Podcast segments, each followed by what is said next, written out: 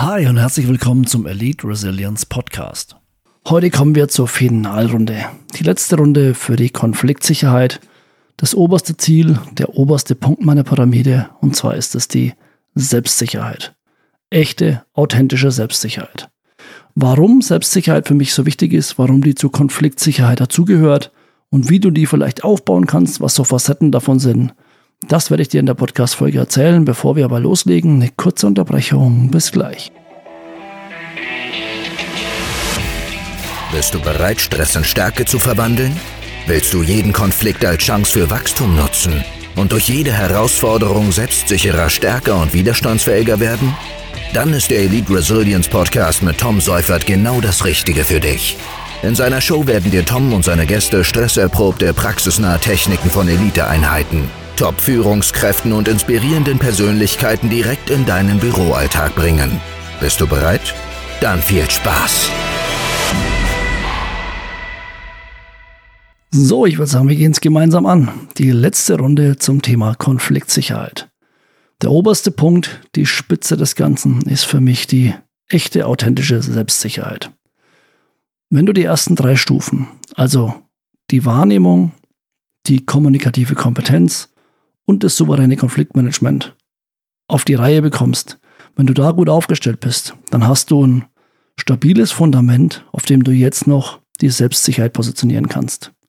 Meiner Meinung nach, und ich spreche immer nur für mich, ist es schwierig, selbstsicher aufzutreten, vor allem im Berufsalltag, wenn du die ersten drei Punkte nicht bedienen kannst. Also wenn du eine suboptimale Wahrnehmung hast, wenn du keine kommunikative Kompetenz hast, also wenn du nicht körpersprachlich, mimisch und kommunikativ so gut aufgestellt bist, dass du dich da sattelfest fühlst, das ist immer eine Gefühlssache auch, wenn du im Konflikt überfordert bist, Konflikten vielleicht aus dem Weg gehst, mh, hm, gern klein beigibst, dich überfordert fühlst, dann spricht es, allein schon wenn ich sage jetzt, glaube ich, nicht für Selbstsicherheit.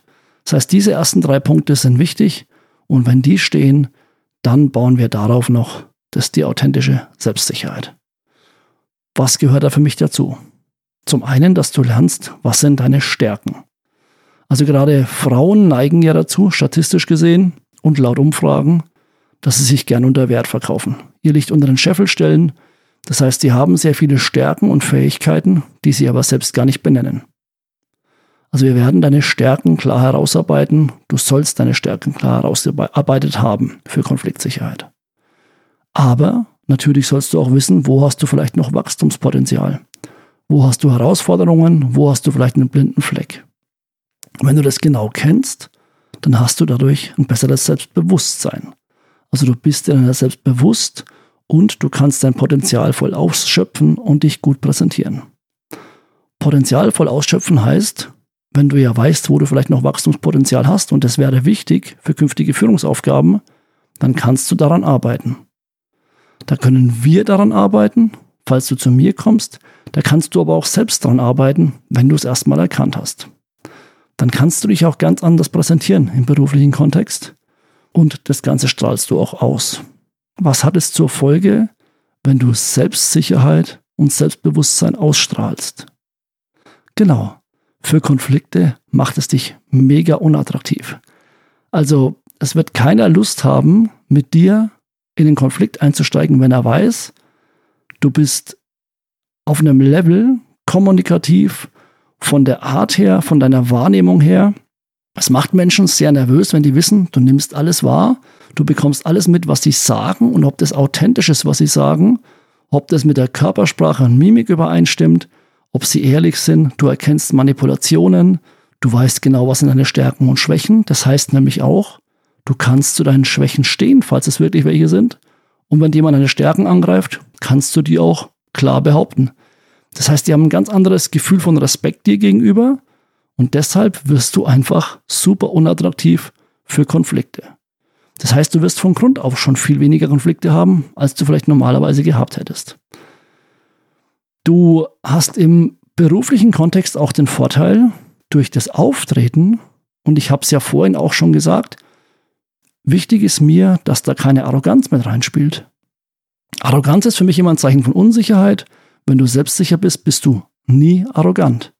Und durch dieses Auftreten trittst du, was ja oft trotzdem ein Problem sein könnte, gegenüber deinen männlichen Kollegen immer auf Augenhöhe auf. Also du wirst auf Augenhöhe wahrgenommen und das natürlich auch, wenn du dich für Führungsaufgaben bewirbst. Also du merkst, der ganze Komplex, den ich jetzt benannt habe, die letzten drei beziehungsweise vier Folgen, wenn der passt, wenn du da überall gut aufgestellt bist, dann hast du eine ganz andere Innenwahrnehmung, also wie fühlst du dich, aber auch eine ganz andere Außenwahrnehmung.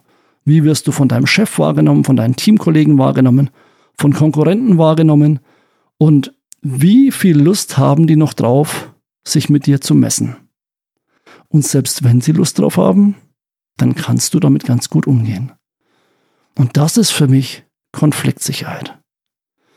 Das ist für mich ausschlaggebend und viele bedienen Einzelfacetten davon. Viele sagen, sie bauen Selbstsicherheit auf und, zeigen dir die Stärken und Schwächen.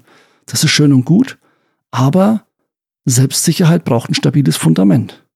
Und das Fundament ist auch nicht nur rhetorische Fähigkeiten. Also du sollst nicht nur gut sprechen können, sondern du sollst auch deine Körpersprache erkennen können, analysieren können, die vom Gegenüber, Mimik, Mikroexpressionen. Du sollst Manipulationen erkennen können. Du sollst in Konflikten möglichst sattelfest sein. Du sollst verschiedene Facetten bedienen können.